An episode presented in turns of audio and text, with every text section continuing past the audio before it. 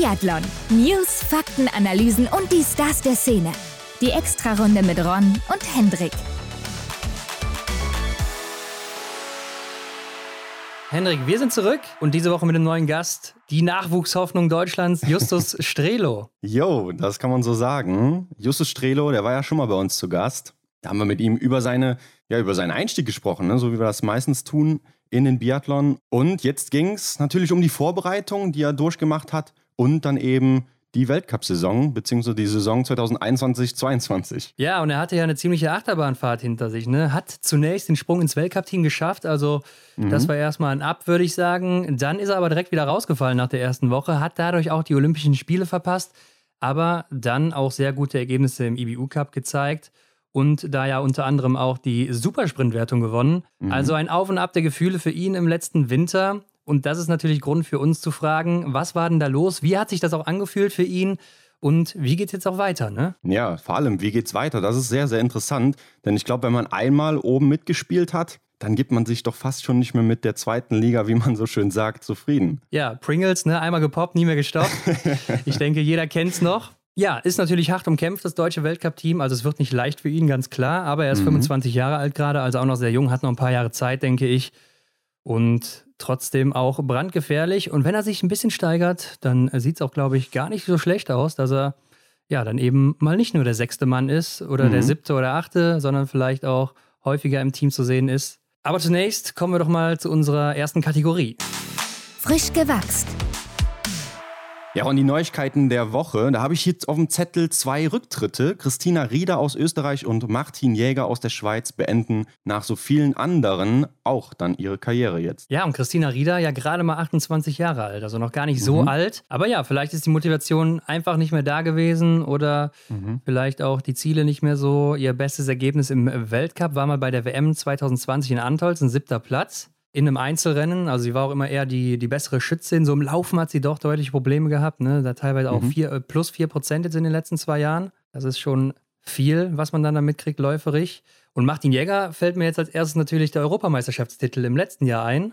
Ja. Den hat er ja noch gewonnen. Allerdings muss ich sagen, kam die Meldung ja recht spät bei ihm, denn ich glaube, das erste Mal habe ich das schon vor drei oder vier Monaten gehört, dass er auch aufhören wird, also zur selben Zeit wie Benjamin Vega ungefähr. Mhm. Deshalb hat mich das gewundert, dass die Meldung jetzt erst rauskam. Ja, vielleicht hat er einfach selber noch ein bisschen gebraucht, um den Sack wirklich zuzumachen.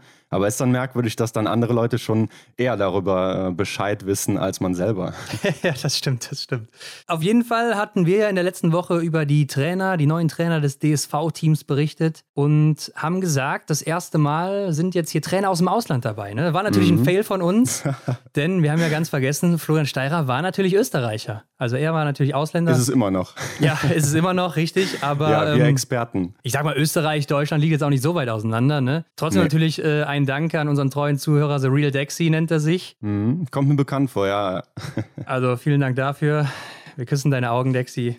Jeder natürlich eins. Und es gibt aber auch Neues, Hendrik, von unserer Modenschau-Rubrik. Ja, endlich. Endlich können wir mal wieder über Mode und Design sprechen. Denn in Norwegen und Frankreich gleich doppelt gibt es neue Anzüge. Ja, ungewohnt früh, ne? wenn man mal da an die deutschen Anzüge denkt oder auch die italienischen in ja. den letzten Jahren. Die haben sehr lange auf sich warten lassen, bis zum September, Oktober meistens sogar, kurz vor Weltcup-Start. Ja, und mhm. hier schon jetzt direkt nach dem Weltcup. Frankreich und Norwegen hatten ja vorher beide denselben Hersteller und jetzt aber einen neuen, aber auch wieder beide denselben. Und äh, ja, was sagst du denn dazu, Hendrik? Ja, erstmal interessant, dass sie tatsächlich zur selben Zeit quasi dann auch vom einen Hersteller zum anderen gewechselt sind. Also, dass ja. sie da auch keine Unterschiede machen. Ich fange mit Frankreich an. Da ist die Farbwahl natürlich wieder top. Ne? Nationengetreu, blau, weiß, rot. Man erkennt sie. Aber ich muss doch sagen, da ist die eine Körperhälfte rot, die andere blau. Das stört mich schon. Und dann stört mich auch noch ein weiterer Faktor, dass dieses Muster auf dem Oberkörper einmal nach oben zeigt und einmal nach unten, also irgendwie so gegenläufig ist. Und das, das stört mich irgendwie im Auge. Wie sieht es bei dir aus äh, zum französischen Anzug? Ja, ich muss dir ehrlich sagen, mir fallen als erstes diese grässlichen Farben ins Auge. Also die sind halt ziemlich, ziemlich grell und gesättigt und mhm. ja, finde ich, ist irgendwie nicht mehr so zeitgemäß, finde ich auch irgendwie. Also das erinnert mich sehr an so einen Anzug aus den 90ern, frühen 2000ern vielleicht. Ja, Klar, ist jetzt auch wieder so ein bisschen Trend im Moment, aber mhm. äh, trotzdem weiß ich nicht. Also vom Design her gefällt es mir überhaupt nicht gut, muss ich sagen. Und ist natürlich auch ja. was komplett anderes als die letzten Jahre, ne? Das stimmt, ja. Es erinnert tatsächlich so, als hätte da jemand in die Retro-Kiste gegriffen. Anders ja in Norwegen, finde ich. Ja, obwohl, ich weiß, also es ist ja auch so ziemlich ähnlich, nur äh, Norwegen hat einen komplett dunkelblauen Anzug jetzt und mhm. dann eben so ein Dreiecksmuster auf dem Körper und dann eben auch nochmal an den Ärmeln vorne. Das Dreiecksmuster ist dann auch bunt, rot, blau, weiß. Ich weiß gar nicht, grün ist glaube ich nicht drin, ne? Nee, ich meine, die bleiben dann tatsächlich auch bei den Nationenfahnen. Ja, hier sind verschiedene Blautöne drin, sehe ich gerade. Und ein dunkles Rot. Ähm, mhm. Finde ich besser als im französischen Anzug, muss ich sagen, aber irgendwie, ich weiß auch nicht. Also hat auch nicht mehr so viel mit Nor Norwegen jetzt zu tun. So wirklich, klar, die Farben sind an Norwegen angehaucht. Mhm. Aber wenn man sich die Anzüge davor anguckt, dann hat das doch irgendwie besser gepasst, oder? Ja, ich finde, man ist halt sehr, sehr stark an das Alte gewohnt noch aktuell. Ich muss sagen, ich finde ihn auch besser als den aus Frankreich. Gefällt mir tatsächlich besser. Aber er erinnert mich auch so an, im ersten Moment so an so einen, ja, so ein Rennrad-Trikot obenrum. Die neutrale Hose so in der Farbe finde ich auch passend. Und ja, gut, dann ein Oberteil mit einem Muster. Ich finde, da kann man gar nicht so viel falsch machen. Also sagt mir definitiv mehr zu als der aus Frankreich. Aber ich denke, so in den ersten Zügen ist alles irgendwie ein bisschen gewöhnungsbedürftig. Ja, klar, hast du natürlich absolut recht. Also da muss man sich erstmal wieder dran gewöhnen und dann ist es wieder ganz normal. Aber äh, ja, ich sehe gerade auch an, bei den Norwegern und Norwegerinnen ist dann das Muster auch nochmal an den Beinen sogar.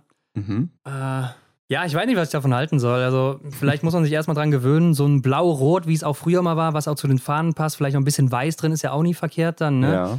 Ist ja auch sowas, was Erik Lesser mal gesagt hat. Warum orientiert man sich nicht einfach an den Nationalfarben, wie das auch beim Fußball ja immer der Fall mhm. eigentlich ist, außer jetzt beim Auswärtstrikot vielleicht. Aber ähm, ich weiß nicht. Also, hätte ich mir eher sowas in die Richtung gewünscht. Fand ich vorher besser, muss ich sagen. Aber gut, wir werden uns dran gewöhnen.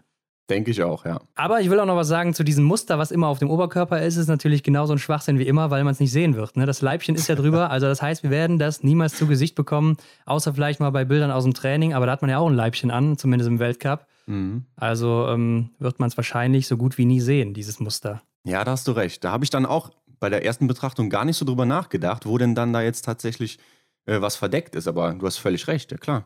Und du hast ja auch noch genauer hingeschaut, ne, bei, der, bei dem Fotoshooting. Ja, ich habe es irgendwo gesehen auf irgendeiner Seite. Ich weiß gar nicht, ob es hier Meme-Landslaget war, diese Meme-Seite. Mhm. Hatte gesehen, glaube ich, dass Ingrid Landmark-Tandrevold neue Schuhe hat, ne? Mhm. Und zwar von unseren Freunden von Salomon. Also anscheinend steht hier ein Skiwechsel an, war ja vorher bei Fischer, jetzt dann eben ja. bei Salomon anscheinend. Oder sie hat ihre Schuhe vergessen. Mhm. Ja, kann natürlich auch sein, ne? aber ich vermute eher Ersteres. Ja, da gehe ich auch mal von aus. Ansonsten, wo wir gerade bei Norwegen sind, Hendrik, äh, Caroline Offigstad Knotten, die hatte einen doch heftigeren Radunfall gehabt jetzt, Boah. ne? Ja, der scheint wirklich heftig gewesen zu sein. Also, da war ja die Hälfte des Gesichts quasi weg. Erinnerte so ein bisschen an Batman und Two-Face, falls ihr das was sagt. Also, ja. ähm, die linke Seite, die war schon ganz gut mitgenommen und äh, man hat es dann auch nachher am Helm gesehen, der war ja ziemlich durch und auch äh, mhm. die Brille von ihr, die sie anhatte. Und sie weiß wohl auch gar nicht so wirklich, wie es passiert ist. Ne? Nur, dass sie auf einmal auf dem Boden lag und dann ist sie wohl im Krankenhaus wieder aufgewacht und hatte auch eine mhm. Gehirnerschütterung. Also ist alles nochmal gut gegangen, dank des Helmes natürlich, ne? Aber äh, das sah nicht gut aus. Ja, auf Instagram sieht man ja auch noch das Bild von ihrer Ausrüstung, also der zersprungenen Brille dem Helm und dann auch dem Stirnband, was so mit Blut verschmiert ist. Also man kann sich wirklich vorstellen, was da passiert äh, sein muss. Also hier auch nochmal der Weckruf ne, an alle Leute, die so mit, mit dem Rad fahren und keinen Helm tragen. Leute, einen Helm. ja. Und äh, fahrt am besten auch nicht alleine, ne? Denn sie hatte noch Lotte Lee dabei, die, die für Belgien startet, die Norwegerin. Mhm. Und äh, sie hat ihr dann natürlich da geholfen in dem Moment und direkt den Notarzt gerufen oder sowas oder Krankenwagen. Aber gut, kommen wir zum nächsten Punkt. Der kommt auch aus Norwegen. Ole Einar Björndalen war ja bislang chinesischer Trainer, aber anscheinend ist er es nicht mehr. Mhm. Also denkt er zumindest, denn er hat nichts mehr gehört jetzt nach seinem Vertragsende von den Chinesen und äh, denkt, damit ist es dann auch gegessen jetzt. Ja, merkwürdig. Also äh, ich habe noch gelesen, er hatte diesen Leistungsbericht äh, seiner Schützlinge da sch schreiben müssen und danach kam einfach keine Antwort mehr. Kann man mal machen mit dem erfolgreichsten Biathleten aller Zeiten. Vielleicht waren sie sauer, weil sie keine Medaille geholt haben, aber mal ehrlich, wenn das passiert wäre, das wäre auch die allergrößte Sensation gewesen. Ja, aber das war ja tatsächlich ein formuliertes Ziel von der Mission. Äh, wahrscheinlich hat Björn dann auch damals dann noch gesagt, ja, das ist wahrscheinlich auch möglich oder sowas, äh, damit vielleicht der Vertrag noch ein bisschen besser aussieht für die beiden. Also Daria Domacheva mhm. war ja auch noch Trainerin da, ne? Genau. Aber man muss ja trotzdem sagen, wenn man sich mal so den Laufstil der Chinesen und Chinesinnen in den letzten Zeiten angeguckt hat, dann äh, erinnert das doch schon sehr an die beiden. Und äh, ich glaube, da haben sie dann doch auch einiges richtig gemacht, gerade technisch. Ja, und ich glaube auch, es ist nur bis zu einem gewissen Maße möglich. Das läuft wieder in diese Thematik, was kann ein Trainer alles ausrichten. Ich hatte mal einen Bericht von Daria Domacheva gelesen, wo sie auch gesagt hatte, so die Chinesinnen und Chinesen, die sind gar nicht so sehr mit der Leidenschaft, mit dem Herz dabei. Und bis zu einem gewissen Punkt kannst du vielleicht als Trainer dann da gegenspielen, aber ab einem gewissen Punkt ist es dann auch einfach nicht mehr möglich, noch mehr rauszuholen, wenn die Athletinnen und Athleten dann nicht mehr so mitziehen ne? oder dann nicht so alles dafür geben wollen. Ja, ja. Man kennt ja diese, diese Gerüchte über die chinesischen Systeme oder so, wie das da so aussieht und dass es vielleicht so ein bisschen rationaler ist und wenig mhm. emotional und so äh, im Vergleich zu den europäischen oder amerikanischen Systemen. Aber ähm, gut, sie wird da natürlich einen besseren Einblick haben. Ja, sehr schwierig. Schauen wir auf ein erfreuliches Thema. Oh ja. Denn es stand ja quasi noch offen, ne, ob Mathe Olsby-Reusland, Denise Herrmann oder auch noch Dorothea Viera weitermachen. Zu Freude aller machen sie alle drei weiter. Ja, peilen alle drei damit die WM 2023 in Oberhof an. Sind also noch mindestens ein Jahr dabei. Darüber hinaus weiß man noch nicht so wirklich. Ne? Also Martha Olsby-Reuseland und Dorothea Viera, die haben schon gesagt, sie gucken jetzt von Saison zu Saison sind jetzt in einem Alter, wo sie nicht mehr sagen wollen, ich mache noch bis da oder bis da. Mhm. Und äh, Martha Olsby-Reusland hat ja ein bisschen länger überlegt und da habe ich auch gelesen, dass sie gesagt hat, äh, die Motivation, die ist immer noch da und äh, ist jetzt wohl auch ein bisschen gestiegen, wo ihr Mann jetzt auch in Deutschland Trainer ist. Gab ihr das nochmal so ein mhm. bisschen extra Motivation, dann auch sich auf die Weltmeisterschaften jetzt zu fokussieren, wo er dann dabei ist und sie will dann auch ein Teil davon sein. Und äh, will natürlich dann auch häufiger in Ruppolding sein und trainieren. Denn klar, mhm. sie will natürlich bei ihrem Mann bleiben und ja. nicht so viel getrennt sein, aber natürlich dann auch die nationalen, also norwegischen Trainingslager mitnehmen. Und ich denke ansonsten, mhm. so hört sich das zumindest für mich erstmal an, wird sie überwiegend wirklich in Ruppolding dann trainieren. Also wer, wer in der Nähe ist, der sollte vielleicht mal vorbeigucken dann. Ja, da kann man dann wirklich mal eine Gesamtweltcup-Siegerin dann beim Training dann zuschauen. In Ruppolding kommt man ja auch sehr, sehr nah an den Schießstand ran. Also das ist ja bekannt.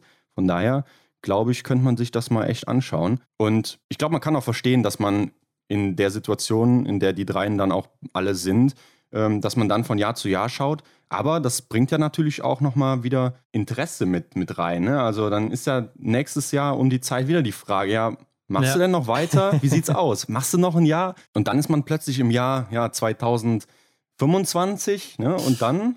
Ja, also Dorothea Viera hat schon gesagt, sie wird wahrscheinlich nicht bis 2026 machen.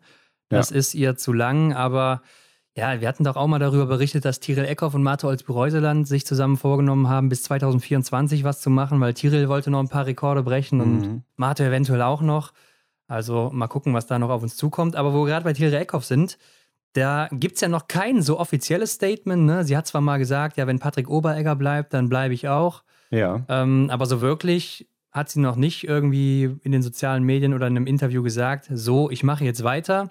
Aber mhm. sie war ja jetzt auch schon bei der neuen Einkleidung dabei. Also gehe ich ja. mal davon aus, sie wird dann auch weitermachen, safe. Ja, das kann ich mir auch vorstellen. Ich denke nicht, dass sie da einfach aus Spaß nochmal mitläuft und dann im Endeffekt äh, alles gibt im Training und also, wo, wozu soll sie das tun?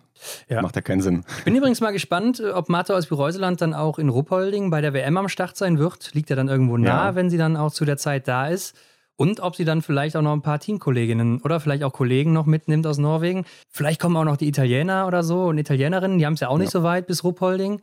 Also könnte ich mir schon vorstellen, das wird eine ganz gute WM. Die Tschechinnen werden da sein und äh, die meisten Ostblockländer, mhm. ähm, abgesehen von der Ukraine und Russland wahrscheinlich. Ja. Beziehungsweise Russland auf jeden Fall natürlich. Ja, klar, das wird sich anbieten. Ne? Wenn die Mate sowieso runterfliegt, dann kann man ja auch eine Fluggemeinschaft machen und sich da anschließen. Also äh, warum nicht? Ich denke, wenn es in den Trainingsplan passt und in das ganze Prinzip dahinter, dann sollte man das auch mitnehmen. Sehe ich auch so, Hendrik. Ja, und wenn die Italiener und Italienerinnen dann auch da sind, dann mit neuen Trainern. Denn mhm. Andreas Zingele, der hat ja jetzt nach Ewigkeiten da aufgehört. Und es war jetzt auch bis vor kurzem noch gar nicht klar, wer wird denn jetzt Trainer. Also ich weiß nicht, ob es intern klar war, aber ja. nach außen hin hat man ja wirklich gar nichts gehört. Das war jetzt irgendwie so richtig ganz kurz vor Schluss oder mhm. gefühlt war das Training ja schon wieder dran. Und neuer Hauptverantwortlicher ist jetzt Klaus Höllriegel, ein Mann aus den eigenen Reihen, hat dann direkt mal zwei Teams aufgestellt. Ein Team für Milan 2026 für die Olympischen Spiele, wo eigentlich alle drin sind, außer Dorothea Viera und Lukas Hofer, die dann zusammen im Elite-Team sind. Ja. Und der koordiniert jetzt so das Ganze. Ja, das Elite-Team, das kennen wir ja noch aus der letzten Saison, haben wir auch schon mal drüber gesprochen. Aber Lisa Vitozzi zum Beispiel nicht dabei. Ne? Also die beiden da oben, Lukas Hofer und Dorothea Vira, die haben da einen eigenen Stellenwert, würde man fast schon sagen. Und Lisa Vitozzi muss dann auch tatsächlich äh, mit dem Nachwuchs dann daran und sich da durchsetzen. Ja, ich kann mir das jetzt auch irgendwie nicht so richtig vorstellen. Also ich glaube jetzt nicht, dass die getrennt trainieren werden, weil, weil also ich kann mir nicht vorstellen, dass Dorothea Vira jetzt nur mit Lukas Hofer zusammen trainiert. Macht ja, ja irgendwie gar keinen Sinn. Also werden die ja schon irgendwie zusammengewürfelt werden. Rebecca Passler ist ja auch wieder dabei, war letztes Jahr schon Stimmt. dabei, aber auch viele andere von den Junioren und Juniorinnen jetzt, ne, wie Hanna Auchenthaler oder mhm. auch Linda Zingerle zum Beispiel mit dabei jetzt in den Teams. Also da wird schon ganz klar auf die Olympischen Spiele dann zu Hause geguckt. Und äh, unterstützen wird auf jeden Fall das Damenteam dann eben noch Alexander Inderst und Jonne Karkonen als Trainer zusammen dann auch noch mit Mirko Romanin. Und bei den Herren, da wird es Fabio, ja, ich kann jetzt kein Italienisch, Cianciara, Cianciana, Hendrik, keine Ahnung, und ja, Andrea Zattoni sein. Das kriege ich noch gerade so hin. Ich auch noch kein Italienisch. Aber wen das genau interessiert, der kann das natürlich auch nochmal im Internet nachlesen. Damit gab es in dieser Woche ja reichlich Neues aus der Biathlon-Welt. Ja, und es scheint so, als könnte es jetzt wieder richtig losgehen. Ja, der Mai ist ja auch klassisch so der Trainingsmonat. Man sieht es ja auch gerade auf Instagram, die Norweger sind auf Mallorca unterwegs. Ich glaube, die Tschechinnen auch. Und äh, mhm. das Team aus Schweden komplett in Kreta momentan, glaube ich. Ja, auf Kreta. Also es wird schon wieder fleißig trainiert. Ich glaube, der oder die ein oder andere, die steigt ein bisschen später ein, haben dafür aber dann auch äh, länger gemacht, nach der Saison noch ein paar Rennen mitgenommen oder vielleicht auch ein bisschen mehr Training. Ja, ähnlich wie unser Gast, ne? Justus Strelo. Seid mal gespannt, was der noch in seinem Urlaub gemacht hat. Ja, gute Überleitung, Hendrik. Und ich würde sagen, damit springen wir auch direkt mal rein in das Interview mit Justus Strelo. Seid gespannt, was er zu sagen hat. Und wie immer, viel Spaß dabei. Auf geht's. Auf die Runde. Heute bei uns zu Gast Justus Strelo. Justus, willkommen zurück bei uns. Hallo. Hey Justus. Justus, der April ist vorbei. Da ist natürlich die erste Frage, wie war der Urlaub? Ähm, der Urlaub war schön. Äh, ich war zusammen mit meiner Freundin in Norwegen, in Aha. Tromsø und haben da nochmal äh, Schneeverlängerung gemacht sozusagen, haben dort nochmal richtig Winterwetter genossen für eine reichliche Woche. Und ja, danach ging es auch relativ zeitnah zum, ja, zur Arbeit wieder, mhm. zum Bundeswehrlehrgang. Tromso in Norwegen, wo ist das ungefähr? Also wo kann man sich das einordnen da? Ganz weit im Norden. Also ah, okay. darüber kommt nicht mehr wirklich was. Also das ist, glaube ich, was ist das, 69 Grad Nord oder sowas, also deutlich ja. über dem Polarkreis. Mhm. Ja, ja. Und ich glaube 69 Grad Nord, also äh, die 69 Grad, die kennen die jetzt nicht vom Thermometer, kann ich mir vorstellen, da oben. nee, das sicherlich nicht. Ja. Ich finde das immer so faszinierend, dass ihr Wintersportler dann nach der Saison immer noch so Bock auf Winter habt. Naja, vor allen Dingen äh, in Tromsø ist der Winter auch wirklich nochmal so gewesen, wie er bei uns ist, wenn man sich ja perfekten Winter wünscht. So war ja. es dort eigentlich die ganze Zeit. Es hat geschneit, es war immer mal Sonne und einfach, es lag noch richtig viel Puderschnee, es war einfach mhm. herrlich. Und ja, da hat man dann auch nach einem halben Jahr Schnee immer noch Lust drauf. Ja.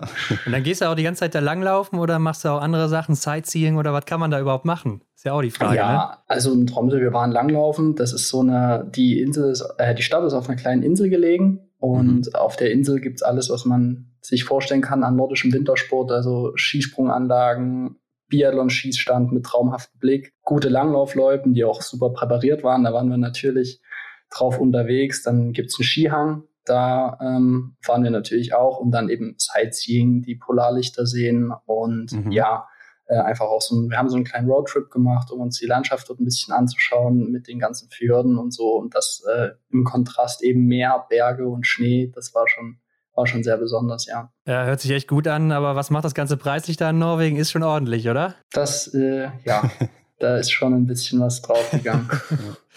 Klingt ja, aber sehr gut. So viel zu der heutigen Ausgabe mit äh, Wunderschön heißt das doch, oder? Bei WDR und so weiter. Aber äh, kommen wir mal wieder zurück zum Biathlon. Denn das letzte Mal, wo du hier warst, Justus, da war der, äh, die Kadereinteilung für die Vorbereitung noch gar nicht klar. Und dann, kurz danach, wurde dann aber verkündet, du bist dabei im A-Kader, das erste Mal für dich ja auch, ne? Das heißt, du hast hier mit den besten Biathleten in Deutschland zusammen trainieren dürfen über die ganze Vorbereitung im letzten Sommer. Und ich könnte mir vorstellen, da war die Motivation bei dir direkt doch mal ein Stückchen höher als sonst, oder? Ja, das war letztes Jahr auf jeden Fall so. Ähm, ich habe mich da sehr gefreut, dass ich das Vertrauen bekommen habe in der ersten Lehrgangsgruppe dabei sein zu dürfen. Und das hat mich auf jeden Fall im Sommer ja auch einiges an Schmerzen gekostet, sage ich mal. Also das mhm. war schon eine sehr intensive Zeit. Und ja, hat mich aber auf jeden Fall weitergebracht gerade sportlich und war dann auch gut, dass ich von Anfang an in der, der Weltcup-Mannschaft da am ersten Weltcup-Wochenende dabei sein konnte. Das war natürlich die Grundlage dafür. Was hast du da so mitgenommen äh, aus der Vorbereitung? Ja, also einmal waren es nochmal eine ganz neue Orientierung oder wieder eine deutlichere Orientierung, wo es hingehen muss und soll. Also, dass ich doch im Training noch einige Punkte habe, an denen ich arbeiten muss. Mhm. Dann natürlich auch, dass man trotz all der Motivation ähm, dann auch immer noch auf sich selber schauen muss. Das ist mir dann äh, im Sommer zwischenzeitlich mal so gegangen, da war ich ein bisschen drüber. Da mhm. musste ich dann eine Zeit lang rausnehmen, weil es dann doch vom Pensum ganz schön hoch war und ich da eben auch wirklich versucht habe, in jeder Trainingseinheit ähm, voll mitzugehen und nicht zurückzustecken. Und das war dann an einer Stelle dann auch irgendwann ein bisschen viel. Mhm. Die Erfahrung habe ich auch gemacht und da heißt es einfach äh, lernen beziehungsweise auch weiter trainieren, damit sowas eben nicht mehr passiert, damit man das Training dort besser verkraftet. Wie, wie ging es dir dann da an diesem Punkt, wo du gemerkt hast, oh, ja, ich kann eigentlich gar nicht so mit der Gruppe an diesem Punkt, wo ich jetzt bin, weiter mithalten? Was ging da so in dir vor? Ähm, ja, also es war natürlich nicht gerade schön, ja. sage ich mal. Äh, da war mir klar, dass es gerade Richtung Winter dann schon eine große Herausforderung wird, sich da durchzusetzen und dass ich da ja einfach weiter dranbleiben muss und, und weiter hart arbeiten muss. Und habe auf der anderen Seite aber auch gesehen, dass ich ähm, gut trainiert habe. Ich habe es versucht, beziehungsweise bin lange mitgekommen, bis es dann irgendwann durch die Summation nicht mehr gereicht hat. Aber mhm.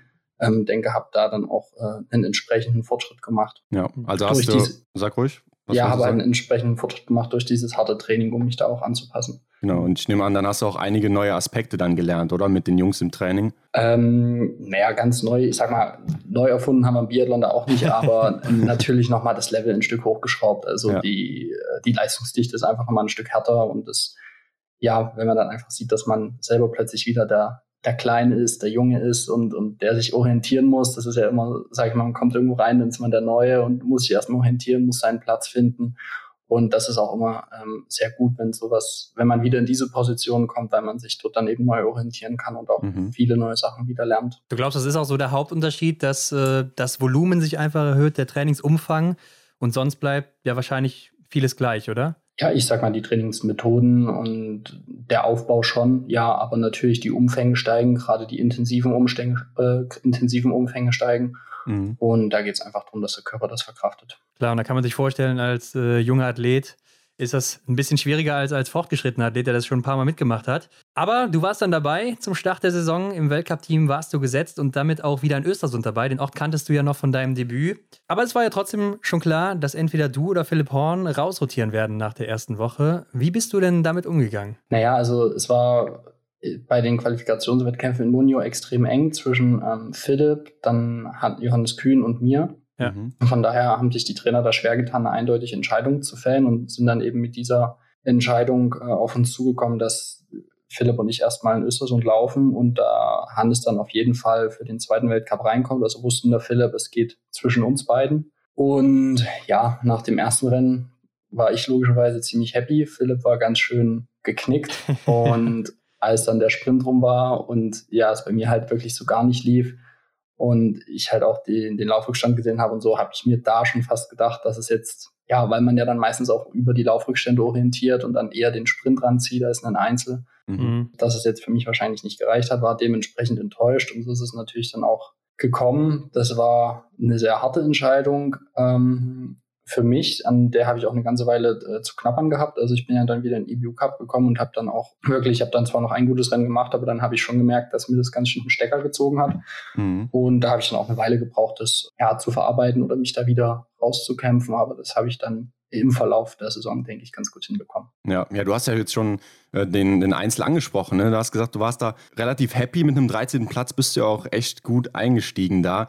Ähm, war das vielleicht auch ein kleiner Vorteil für dich, weil du eben schon mal in Östersund warst? Also ich denke, es war von dem her ein Vorteil, dass ich dort gute Erinnerungen an Östersund hatte. Ja. Und was auf jeden Fall auch sehr wichtig war, war die, kann ich mich noch sehr gut an die Worte vom Erik äh, erinnern vor dem Rennen, der uns eben wirklich ganz deutlich gesagt hat, dass wir uns bei dem ersten Einzel der Saison, gerade in Östersund, ähm, überhaupt nicht verrückt machen lassen sollen von irgendwelchen Laufzeiten, mhm. weil dort erfahrungsgemäß die Abstände extrem groß sind und so war es dann auch. Ähm, von daher hat mir das in dem Rennen ähm, sehr geholfen, dass äh, da vorher uns quasi, ja, der Erik uns ein bisschen an die Hand genommen hat und uns gesagt hat, hier Leute, äh, wenn ihr nach drei Runden zweieinhalb Minuten Laufrückstand habt, ist das vollkommen okay.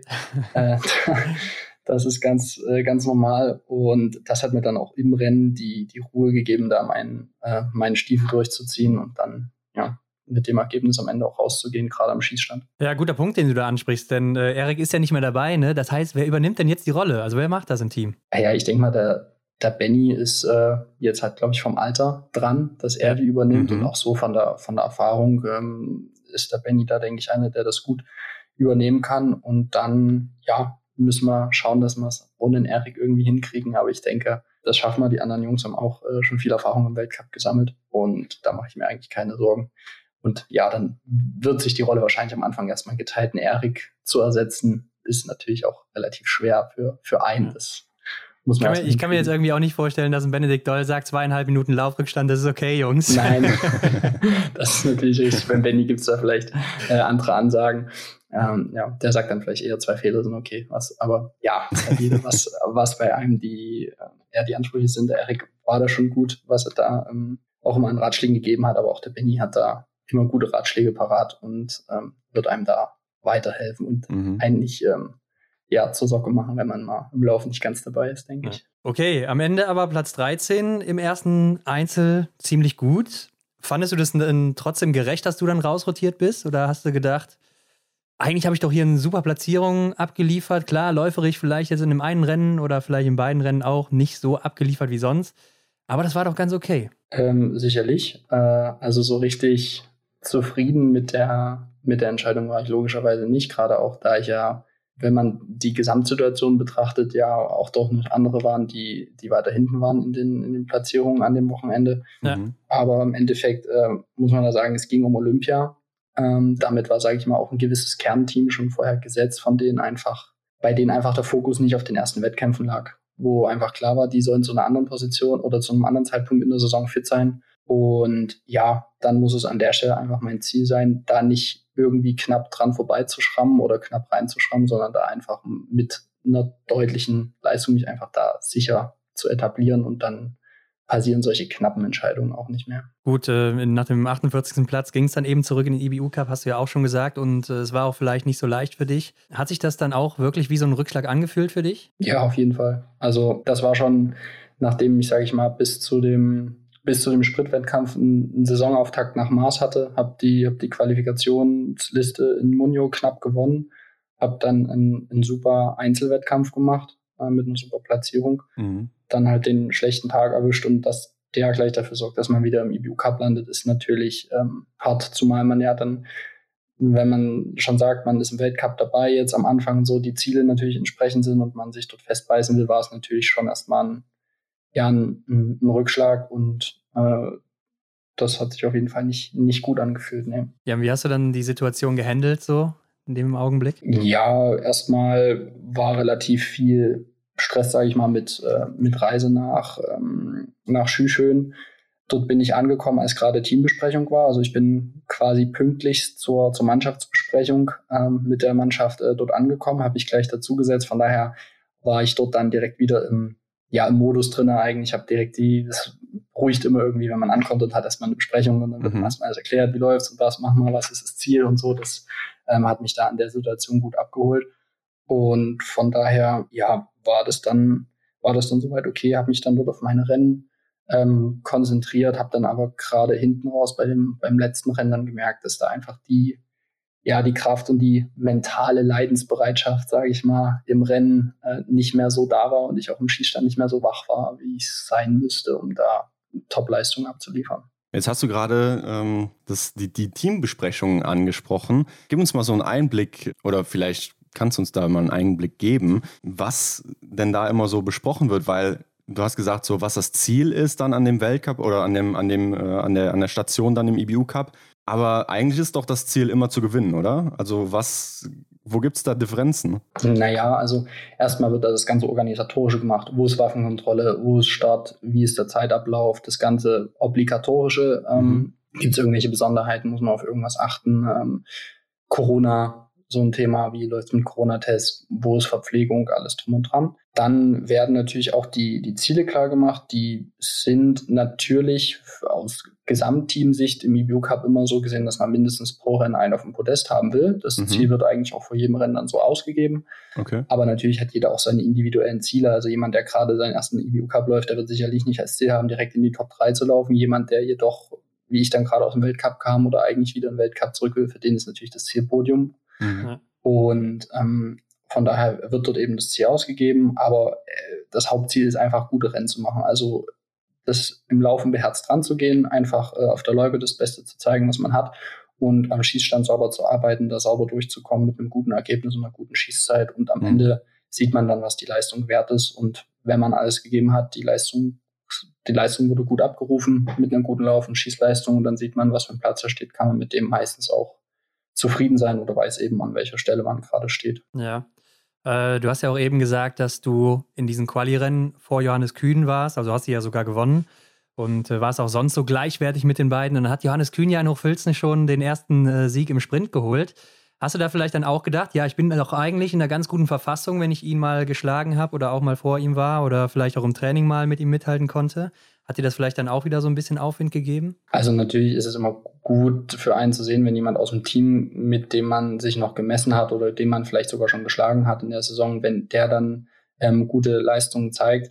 Auf der anderen Seite muss man natürlich auch sagen, da lagen dann schon ein paar Wochen dazwischen, zwischen den Quali-Rennen oder zwischen diesen ja, Trainingsrennen in Munio und einem Weltcuprennen in, in Hochfilzen. Also ich würde jetzt nicht sagen, dass ich ähm, eine ähnliche Entwicklung hingelegt hätte. Das wäre sicherlich nicht so ganz mein, ähm, ja, mein Niveau im Laufen. Also da hat er schon ein, ein richtig gutes Ding abgeliefert. Mhm. Aber es ist natürlich immer cool zu sehen, okay, äh, wenn ich mit dem mithalten kann, könnte ich vielleicht auch da ähm, irgendwo hinkommen in die Richtung, das auf jeden Fall. Also dann war es ja so, dass ähm, die Tür zum Weltcup dir erstmal noch verschlossen blieb und damit ja auch ja, ging einher, dass du die Olympischen Spiele verpasst hast. Und das war ja so, ja, eigentlich das große Ziel, was du bei uns in der letzten Folge ausgerufen hast. Wie war das denn dann für dich?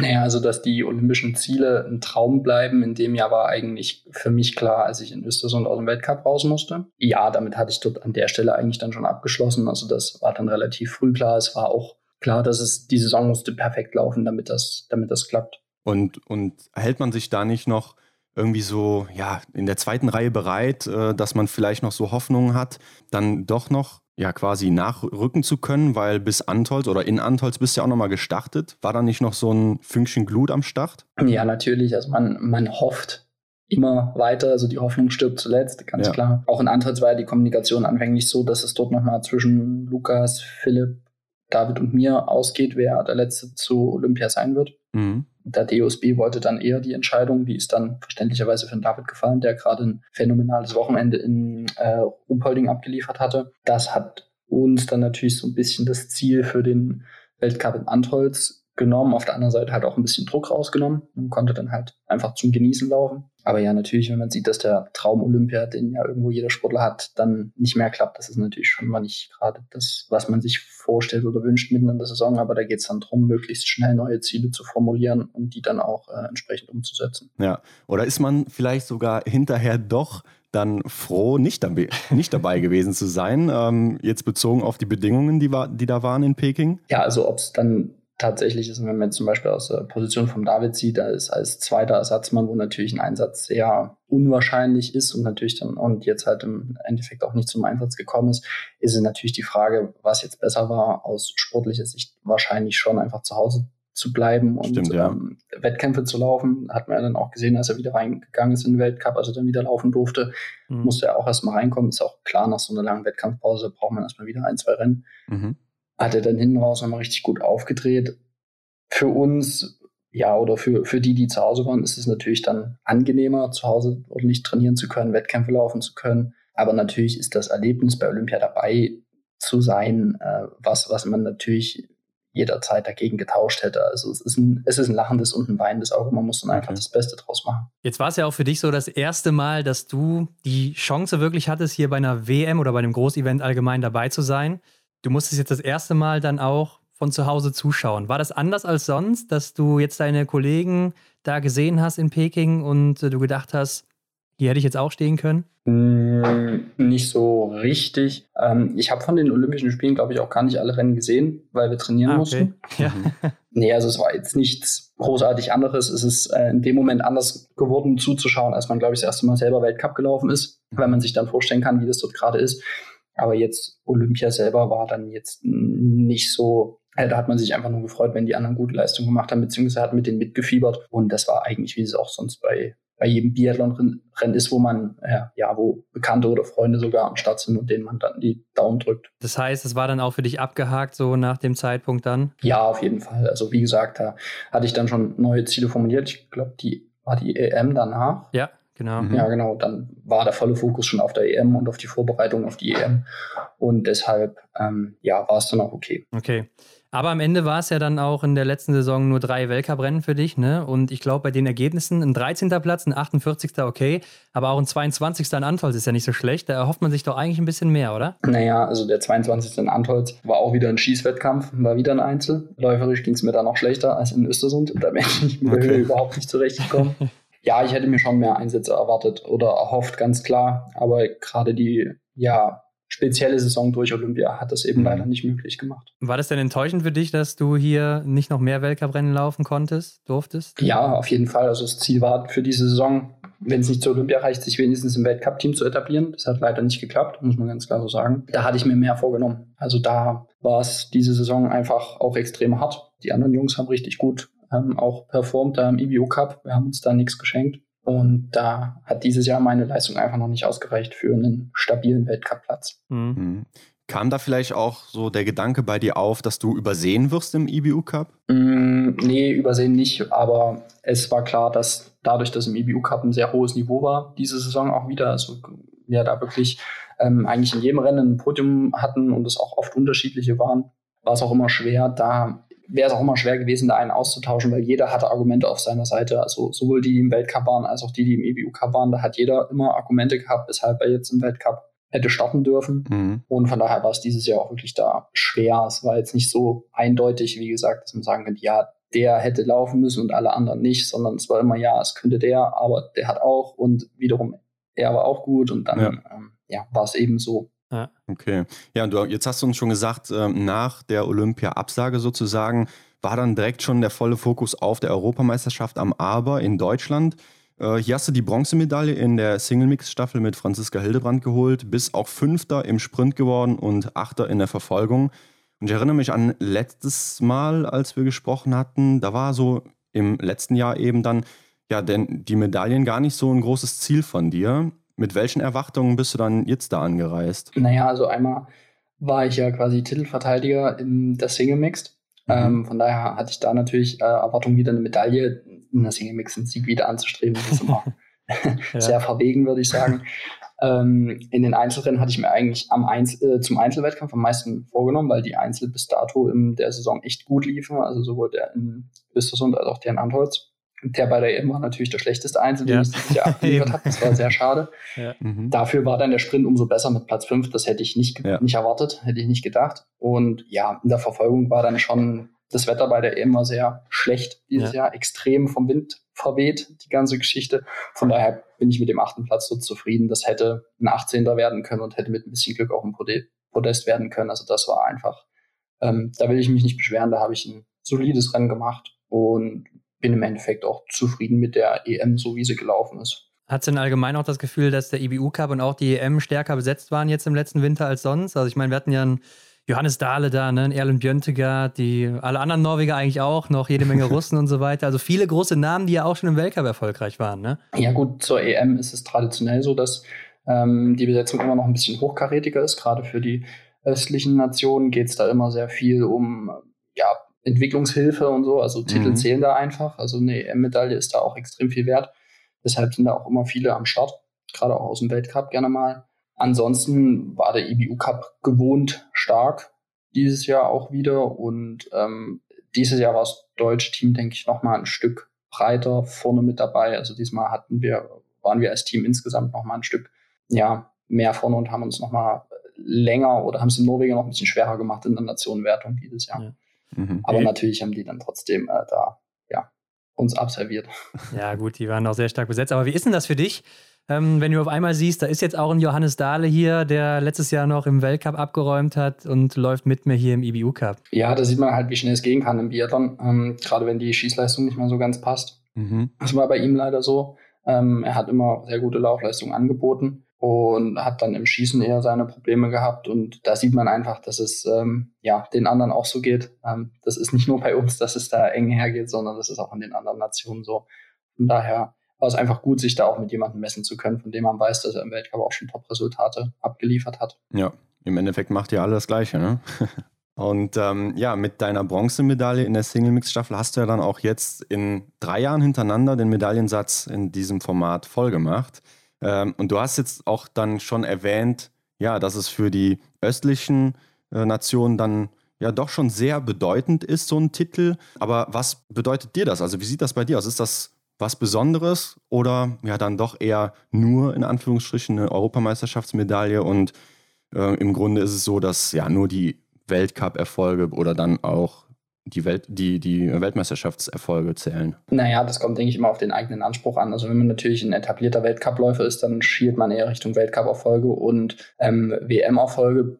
Ich bin noch nicht an dem Punkt, von daher sind EM-Medaillen für mich schon immer noch die, ja, die größten Erfolge, die ich in meiner Karriere ähm, bisher gemacht habe und als solche äh, nehme ich die dann auch wahr und mhm. schätze ich die dann auch. Na gut, am Ende muss man sagen, im IBU Cup lief es gar nicht so schlecht für dich, Justus. Ne? Du hast vier Podiumsplätze geholt, bist Fünfter in der Gesamtwertung geworden und hast ja auch die Supersprintwertung hier gewonnen. Also gehst du dann auch aus jetzt aus dieser Saison mit einem lachenden Auge raus? Also von den nackten Zahlen, die habe ich mal gegenübergestellt, war diese Saison besser als die letzte Saison. Ja. Und mhm. äh, das ist eigentlich mein Ziel, dass ich mich jede Saison ein Stück weiter verbessere ähm, dass es nicht stagniert, sondern immer weiter bergauf geht. Das ist mir auch diese Saison wieder gelungen und damit bin ich ähm, mit der Saison insgesamt so am Ende zufrieden. Aber irgendwas hat dann doch gefehlt, oder? Naja, also ich sag mal, die letzte Saison hat sich von unten her aufgebaut. Da war ich beim ersten IBU Cup noch 105. am Aber und mhm, habe gedacht, stimmt. oh mein Gott, habe ich verlernt, wie Biathlon geht und bin am Ende äh, beim letzten Weltcup dabei. Und äh, jetzt in der äh, aktuellen Saison war es eben so, dass ich im Weltcup angefangen habe und dann erstmal in den EBU Cup zurück musste. Das war einfach von der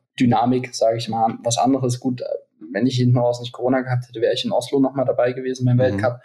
War ich aber eben nicht, weil ich, wie gesagt, ähm, Corona hatte. Deshalb war letztes Jahr das Highlight oder war in der Vorsaison das Highlight eben zum Schluss. Dieses Jahr war es eher am Anfang. Von daher fühlt sich das hinten raus eben nicht mehr ganz so erfolgreich an, wie es dann vielleicht am Ende trotzdem war, wenn man die nackten Zahlen miteinander vergleicht. Also war das auch nochmal so ein Fokuspunkt für dich am Ende in Oslo mit dabei zu sein? Ich hatte mich drauf gefreut, auf jeden Fall. Also Oslo überhaupt in Oslo Biathlon machen zu dürfen, da auf den Strecken wäre natürlich ein großer Traum gewesen und war da schon sehr enttäuscht, dass es mich dann so knapp vom Saisonende noch mit Corona dahin gerafft hat. Mhm. Ja. ja. und dann auch noch vor Zuschauern, ne? Das wäre auch noch ja. so ein eigentlich wieder ein Highlight gewesen. Auf jeden Fall wäre wär definitiv das Saisonhighlight gewesen für mich, ganz klar. Ja. Ähm, ja, war wirklich sehr schade, dass das dann nicht geklappt hat. Du bist auch noch nie hm. so wirklich vor einer riesigen Zuschauermenge gelaufen, oder? Nee, gar nicht. Also ist das und waren zwar ein paar Fans, aber das war nicht viel. Ja. Ähm, da bin ich auch sehr unterm Radar geflogen, logischerweise. Da hat sich keiner für interessiert, was ich da eigentlich mache. Ähm, nee, also Zuschauer noch nicht wirklich Kontakt mit gehabt. Also fast wie äh, Stola, ne? genau. Und wie stellst du dir das dann vor? Hast du das schon mal so ausgemalt, wenn du natürlich dann auch am Fernsehen äh, so Rennen gesehen hast? Ähm, ich denke, es ist dann am Ende doch im Stadion nochmal was anderes, weil man über Fernsehen, glaube ich, nicht so ganz einschätzen kann, wie laut es dann tatsächlich ist und wie sich es ja. anfühlt, wenn die Leute tatsächlich für einjubeln. Also merkt das ja dann gerade am Schießstand, ähm, ob die jetzt das eigene Schießen kommentieren oder das von einem anderen Athleten. Äh, inwieweit mich das beeinflussen würde, kann ich schwer sagen. Man trainiert es zwar ab und zu mal, aber im, im Live, im Wettkampf ist dann natürlich doch nochmal was anderes. Das muss man dann, glaube ich, einfach mal erleben. Wie trainiert man sowas mit der Geräuschkulisse? naja, wenn irgendwann beim Training alles sind fertig, einer macht seine letzten fünf Schuss und dann steht die Mannschaft dahinter und sagt, ja, komm, jetzt, dem machen wir es jetzt mal richtig schwer. Ach, echt? und dann das? das? lautstark kommentieren, wie da geschossen wird und noch so ein bisschen Stadionsprecher-Meme oder so, so, ja, jetzt geht's ums letzte Schießen und wird er treffen und so. Also da so ein bisschen äh, zum Spaß. Ähm, das machen wir schon ab und zu mal. Ja, ja ah, cool. Ja. Stelle ich mir lustig vor, ja. Insgesamt sehen wir das auch so. Ne? Wir haben uns auch deine Zahlen mal so angeschaut. Äh, sieht man ja tatsächlich einen Schritt nach vorne bei dir. Äh, bessere Platzierung im IBU Gesamt Cup, sage ich mal, ne? also in der ja. Gesamtwertung, bessere Platzierung bei der Europameisterschaft. Im Laufen hast du zugelegt und dein Schießen ist weiterhin stabil. Also ich würde sagen, wenn das so weitergeht, dann äh, kann es auch nur gut werden, oder? Ich hoffe, dass es weitergeht und ähm, ja, genau, das ist natürlich das Ziel, sich da jetzt gerade im Laufen weiterzuentwickeln, das Schießen stabil zu halten, vielleicht stehend noch den Tick sicherer zu werden.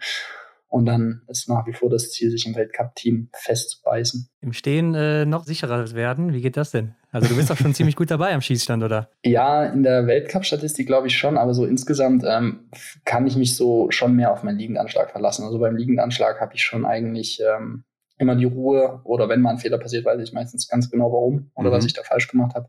Ja, und Rennen werden im Stehendanschlag entschieden. Also liegend ist immer die Grundlage, aber wenn es dann ums Eingemachte geht, ist das Stehenschießen das Entscheidende. Okay, wie sieht es denn jetzt mit der Motivation aus nach dem letzten Winter? Also du hast jetzt ein paar Tiefschläge hinter dir, ne? aber jetzt geht es ja wieder weiter. Ja, also ähm, ich bin wie gesagt gerade noch beim Bundeswehrlehrgang in Warndorf, muss da quasi meine Pflicht gegenüber dem Dienstherrn leisten.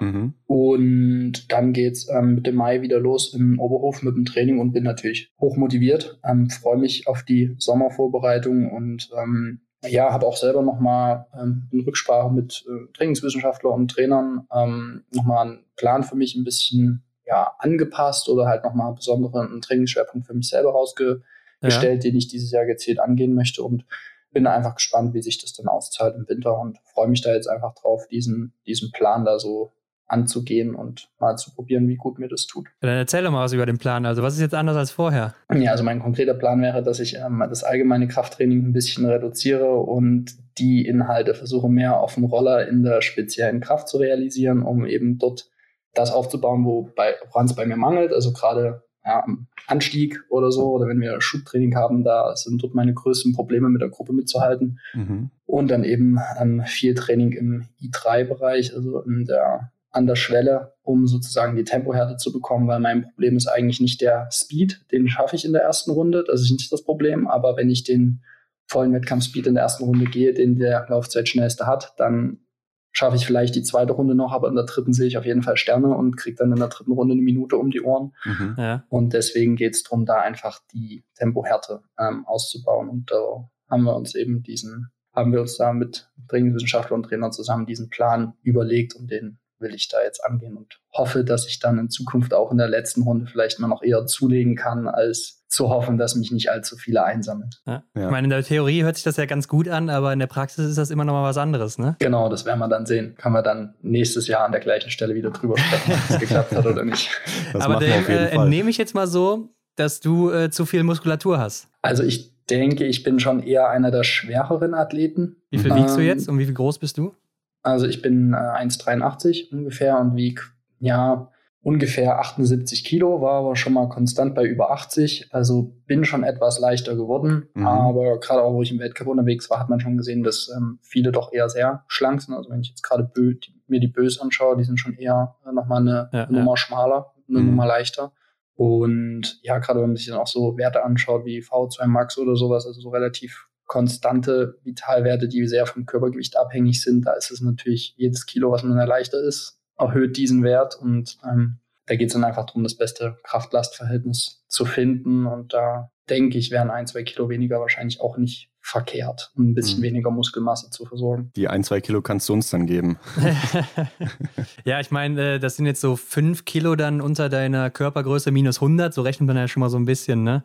Ja. Ähm, und ich sag mal, die meisten haben wahrscheinlich schon so zehn oder so unter ihrer Körpergröße, ne? Ja, ich denke schon. Also, wie gesagt, ich äh, bin jetzt nicht gerade da der leichteste Athlet. Ähm, wir machen auch viel Krafttraining. Natürlich haben wir in den letzten Jahren immer viel Krafttraining gemacht, haben da immer auch einen speziellen Fokus auf so einen Kraftblock gesetzt. Und ähm, ich denke, dass ich da jetzt einfach ein gutes Kraftniveau erreicht habe und es jetzt bei mir eher darum gehen muss, wieder den, ja, den konditionellen Part besonders in den Fokus zu rücken, weil Kraft eben eigentlich nicht mein Problem ist. Ja, ich hatte noch in dem Zusammenhang auf jeden Fall, äh, es gab ja mal die Saison von Martin Foucault, ich glaube, es war Saison 18, 19 wo er so ein bisschen eingebrochen ist, auch läuferig.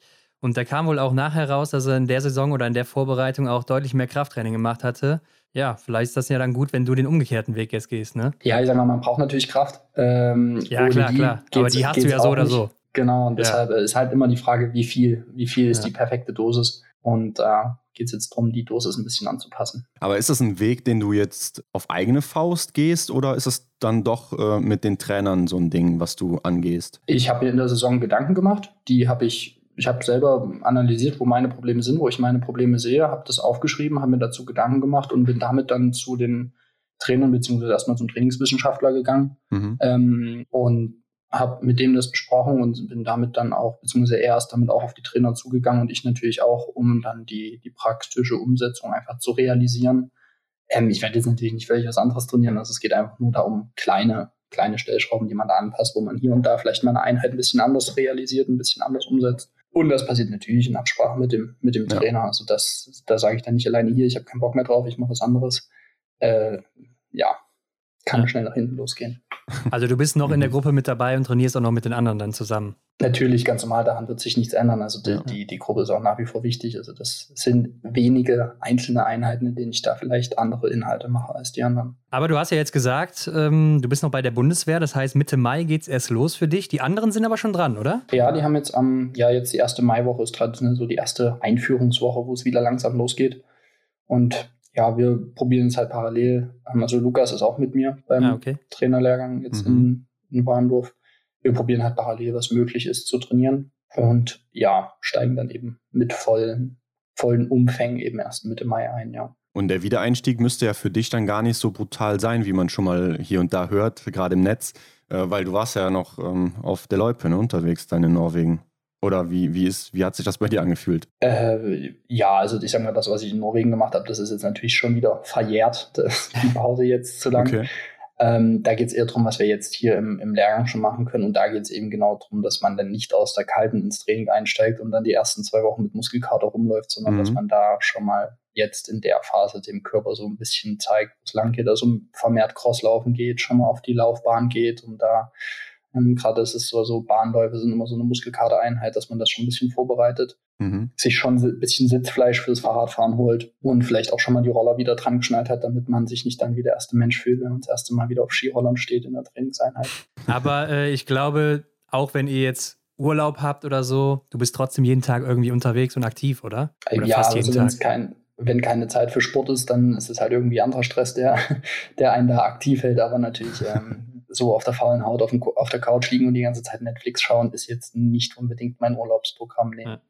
ja. das dachte ich mir. Kannst du uns denn schon was zur Kadereinteilung sagen, Justus? Ähm, ja, ich, äh, wir haben die Kadereinteilung bekommen. Die Trainersitzung war letzte Woche. Ja. Genau, mhm. also das ist jetzt auch schon eine, fast eine ganze Woche her. Da ist es wieder so wie, wie letztes Jahr im Endeffekt. Die LG1A ist relativ groß, umfasst die Bekannten aus dem Weltcup mit dem David, ja. Und dann sind, sage ich mal, aus dem IBU Cup Team sozusagen noch der Lukas, der Philipp Horn und ich dabei. Also ja. wir sind mhm. insgesamt acht Mann. Und genau, das ist die ähm, Lehrgangsgruppe eins, wie auch letztes Jahr dann die auch da in Munio ähm, die Qualifikationsrennen haben wird. Und ja, von da sind die vier Alten sozusagen, die vier Arrivierten aus dem Weltcup sind gesetzt.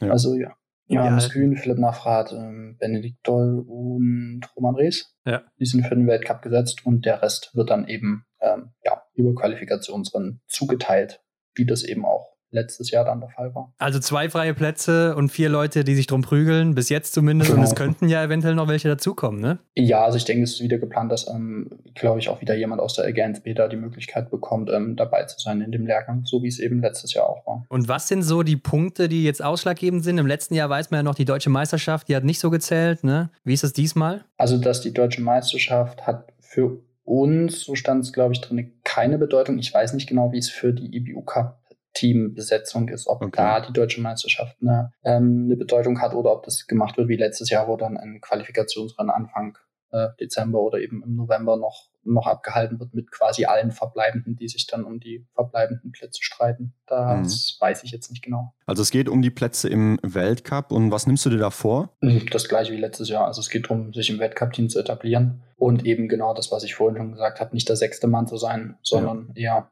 der fünfte, der vierte, also da einen sicheren Platz zu haben und eben nicht andauernd auf der Abschussliste zu mhm. sitzen. Mhm.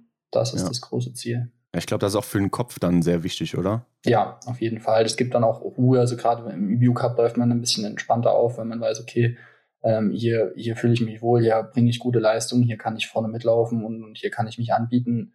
Hingegen, wenn man dann im Weltcup ist, denkt man, oh Gott, oh Gott, äh, ich will mhm. so weit von so weit wie vor nach, wie möglich, aber auf der anderen Seite will ich natürlich auch nicht wieder zurück in die View Cup, will hier meinen Platz behalten und dann äh, verkrampft man da schneller. Das ist natürlich ja. richtig. Würdest du denn sagen, du bist eher so der ruhigere Typ, der das gelassen nimmt, wenn er so auf der Abschussliste, wie du es gerade gesagt hast, steht, oder ähm, nimmt dich das schon immer mit so? Also ich würde nicht sagen, dass ich es gelassen sehe. Es, man merkt den Druck dann schon, aber meistens erst hinterher, wenn der Druck weg ist, merkt, realisiert man dann, wie groß der Druck tatsächlich war. Aber der Druck ist dann schon da auf jeden Fall und dann ähm, kann ich damit aber meistens ganz gut umgehen. Also in den meisten Fällen bisher hat mir das immer geholfen. Nicht immer, manchmal geht es mhm. auch schief, aber in den meisten Fällen habe ich unter Druck auch schon ähm, sehr gute Ergebnisse geliefert.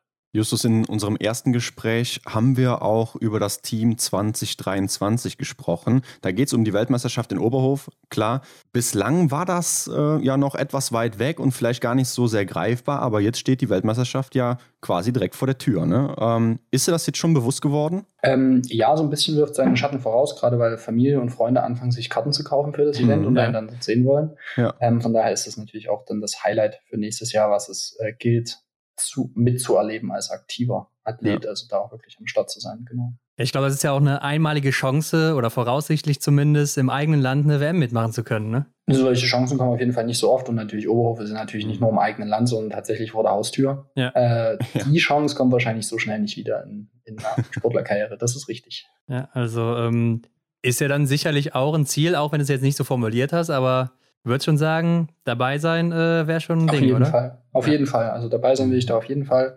Ist aber, geht ja Hand in Hand mit dem Ziel, sich in der Weltcup-Mannschaft zu etablieren. Ja, ja, das stimmt. Gut, da gibt es natürlich auch nicht so viele Startplätze, ne? Ist auch klar bei einer WM. Mhm. Aber ja.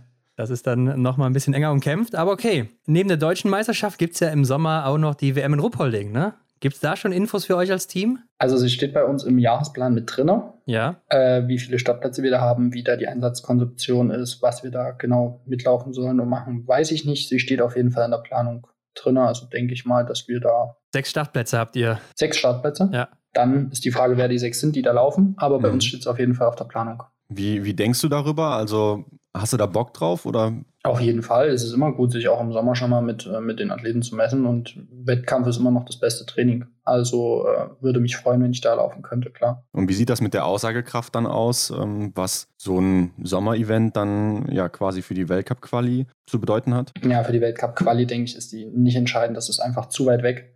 Okay. Und dann hat sich auch gerade bei der deutschen Meisterschaft jetzt schon gezeigt über die letzten Jahre, dass ähm, Athleten, die auf dem Roller fit sind, nicht unbedingt auf dem Ski die gleiche Leistung bringen mhm. können, einfach weil manchen Athleten das Rollern mehr liegt als das Skilaufen, beziehungsweise auf dem Roller eben besonders ihre Kraft auf die Strecke bringen können, was auf Ski dann nicht ganz so gut gelingt. Und wie gesagt, es ist einfach zu weit weg. Also das ist ja, wer die Quali-Rennen in Munio gewinnt, heißt nicht, dass er dann bei Olympia dabei ist oder dort da die Topleistung bringt. Und das ist das Gleiche. Also da ist mhm. zu viel Zeit dazwischen. Ja, das, hast du gut gesagt. gesagt, auf jeden Fall. Aber ich glaube, wenn du Weltmeister wirst hier in Ruppolding und ich glaube, die WM wird ganz gut besetzt sein, äh, dann werden die sich das auch merken oder im Hinterkopf haben, ne? Dann ist aber ist unwahrscheinlich, dass man ähm, dann in Munio bei den Trainingslagern zum Beispiel dort sich nicht durchsetzt. Also wenn man ja. Weltmeister wird dort in Ruppolding, denke ich, sollte es dann auch kein Problem sein, sich für eine ja. Weltcup-Startplätze in, in Munio zu qualifizieren. Ja, wer weiß, wer weiß. naja.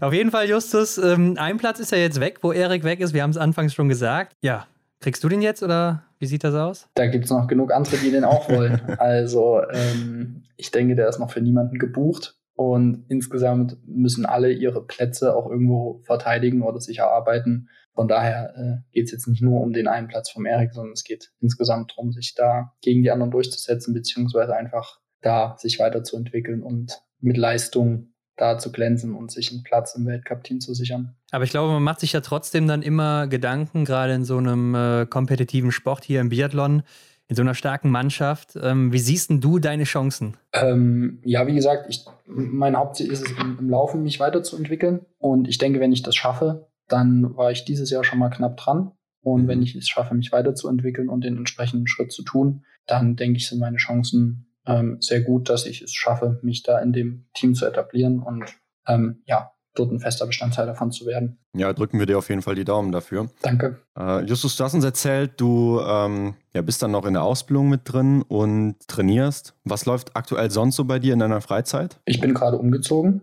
ähm, bin mit meiner Freundin zusammengezogen. Äh, also das ist deine neue Wohnung, die wir jetzt gerade da sehen? Im, ja, so genau. Ein bisschen, ja.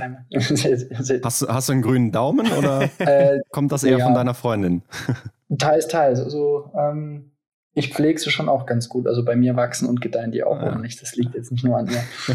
ähm, nein, aber sie hat einen Großteil der Pflanzen natürlich ja. mitgebracht, ja. Hm.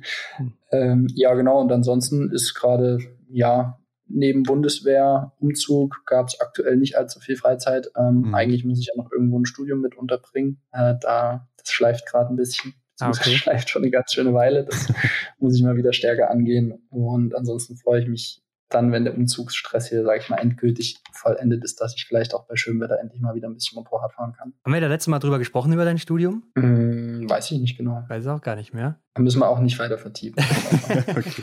Das heißt, du bist so. äh, eingeschrieben, aber äh, ja, mehr auch nicht. Ja, nee, ich habe schon ein bisschen was gemacht. Also ich bin ungefähr knapp bei der knappen Hälfte. Ja, okay. Ja. Und was machst du da genau? Äh, Wirtschaftsingenieurwesen, Energietechnik. Ah, doch, doch. Ich komme mir bekannt vor, ja. ja. Haben wir auch mit irgendwem schon mal darüber gesprochen. Müsste ja dann ja. eigentlich Justus gewesen sein. Ja, gut, gut möglich. Aber ich glaube, das ist jetzt auch nicht dein Hauptfokus, ne? Also du bleibst schon beim Biathlon erstmal. Auf jeden Fall. Das ist halt der Plan B, den ich mir damals gemacht habe, als es nach dem Abi oder halt dann, ja, als es halt Richtung, in die Richtung ging und wo halt noch nicht klar war, wie weit geht das Ganze. Inzwischen ist es ja ein Stück fortgeschritten. Ich sag mal, Plan A wird realistischer oder läuft jetzt schon ganz schön lange. Plan B wird natürlich mhm. mit jedem Jahr, in dem ich äh, Biathlon als Leistungssport machen kann, äh, wird Plan B weniger wichtig und beziehungsweise wird dann sich langsam umgestalten müssen, dass man sich Gedanken macht, was mache ich denn nach meiner Karriere eigentlich. Ja. Das machst du jetzt schon, dir Gedanken, was nach der Karriere oder so passiert? Du bist 25 Jahre alt, ne? ja, gut, aber es, ich meine, es kann trotzdem jederzeit schnell vorbei sein. Ähm, hm. Wenn der Körper sagt, er macht es nicht mehr, dann macht er es nicht mehr. Also da muss man sich trotzdem schon immer Gedanken machen. Aber äh, ja, also man fängt an, sich Gedanken zu machen. Es ist jetzt nicht so, dass ich einen konkreten Plan habe, wo durchgetaktet ist, was im Jahr 1, 2, 3, 4 nach meiner Karriere passieren wird. Das weiß ich jetzt noch nicht genau. Ja gut, Justus, dann sind wir auch schon wieder durch für dieses Mal. Ähm, du kannst unseren Zuhörern aber noch gerne sagen, wo sie dir folgen können, wo sie dich finden können, wenn sie noch mehr von dir erfahren wollen. Ja, also ich äh, habe ganz normal, wie das üblich ist, die Kanäle auf äh, Instagram und Facebook. Dort kann man mich sehen, kann mich verfolgen, kann schauen, was im Winter so passiert und dann meistens auch, was ich im Sommer so gerade trainiere. Mhm. Genau. Und ansonsten vielleicht ein Tickets holen für die WM in Oberhofen. Du bist auch dabei, wer weiß. Ja, das wäre natürlich cool. Äh, Freue mich, euch dort wiederzusehen. Ja, drücken dir auf jeden Fall die Daumen und äh, vielen Danke. Dank für deine Zeit und hoffentlich bis zum nächsten Mal. Ja, genau. Dann. Mach's gut. Bis zum nächsten Mal. Dann, dann. ciao. Ciao. Ach, Hendrik, es ist doch wirklich wieder hart umkämpft, dieser Kampf um das deutsche Team, um die letzten Plätze, die dann auch frei sind. Mhm. Alle irgendwie auf einem Level unterwegs momentan. Ja, stimmt. Äh, da tut sich nicht allzu viel. Und damit einher geht doch auch so die Zurückhaltung. Ne? Also ähm, wir haben es ja auch in der letzten Saison quasi in unserer Staffel der Sommergespräche erfahren. Da ist ziemlich viel Zurückhaltung. Also da ist keiner, der mal sagt so, der Platz, der ist mir ja. und da kommt kein anderer hin. Ähm, mal schauen, was die anderen, die wir vielleicht noch zu Gast haben werden, äh, dazu sagen. Aber Justus ist auf jeden Fall zuversichtlich aber weiß auch, was die anderen können. Klar, sind natürlich auch irgendwo alles Freunde, ne? Die kennen sich ja. seit Jahren, seit der Jugend, seit der Kindheit, keine Ahnung, schon sehr lange auf jeden Fall. Mhm. Und da kann man natürlich auch verstehen, dass man da vielleicht erstmal bescheiden rangeht und sich zurückhält. Aber so ein anderes Beispiel war ja immer Sebastian Samuelsson, ne? den wir ja auch schon hier im Interview hatten und der hat ja. ganz schön große Töne gespuckt damals. Genau. Kann ich mich noch ganz gut dran erinnern. Ja. Aber trotzdem beachtlich, dass die Plätze doch wieder so hart umkämpft sind, obwohl ja Erik Lesser nicht mehr dabei ist, Arne Pfeiffer auch nicht mehr dabei und Simon Schemp auch nicht mehr. Ne? Also die drei mhm. großen Namen neben Benedikt Doll in den letzten Jahrzehnten, oder ja, Jahrzehnten ist jetzt ein bisschen übertrieben, aber in den letzten Jahren, im letzten Jahrzehnt mhm. vielleicht eher gesagt, ja. sind nicht mehr dabei und trotzdem ist es immer noch so knüppelhart hier im Team. Ja, ich denke, und das ist ja auch sehr, sehr wichtig, weil wenn es so wäre, dass ja einfach nur der ein oder andere Platz dann mit einer Personalie dann ausgestattet wird, das wird wahrscheinlich äh, dem Team gar nicht so gut tun. Ne? Von daher glaube ich, kann man sich da glücklich schätzen, dass es dann doch noch so hart umkämpft ist. Ja, also der Spruch, Konkurrenz belebt das Geschäft, ist nicht einfach nur ein Spruch, sondern das stimmt auch einfach. Mhm. Muss man so sagen. Aber Henrik, um noch gerade zurückzurudern zu den News. Äh, schreibt uns doch auch mal in die Kommentare, was sagt ihr denn zum Anzug der Norweger und der Franzosen? Würde mich echt mal interessieren, wie ihr das seht. Ähm, sagt ihr, ja, cool, neues Design, mal endlich was Neues. Und wir sehen nicht immer diese selben langweiligen Anzüge, denn man muss ja auch sagen, vorher waren die französischen und die norwegischen Anzüge ja komplett gleich, außer die Farben. Ja. Mhm. Und was sagt ihr jetzt dazu, wo es doch ziemlich unterschiedlich ist und auch mal was ganz Neues? Gerne unter das Folgenbild bei Instagram. Ja, also werdet auch zum Modeexperten und sagt mal eure Meinung. Genau, der größte Modepodcast Deutschland meldet sich dann in der nächsten Woche wieder zurück, aber abonniert uns natürlich bei Spotify, iTunes, wo auch immer ihr das hört. Bewertet uns am besten auch mit fünf mhm. Sternen. Mhm. Geht ja jetzt auch bei Spotify, Hendrik? ja, genau. Da gibt es so einen kleinen Stern, da klickt ihr mal drauf, dann vergibt er davon fünf. Und ihr kennt es, dann sagen wir wie immer Dankeschön dafür. Ja, und wir sagen natürlich auch Danke, wenn ihr diese Folge überall teilt, mit allem und mit jedem. Wir wünschen wie immer eine schöne Woche und bis nächste Woche. Ciao. Bis dann. Das war die Extra-Runde mit Ron und Hendrik für diese Woche. Neue Folgen gibt es jeden Montag, überall, wo es Podcasts gibt.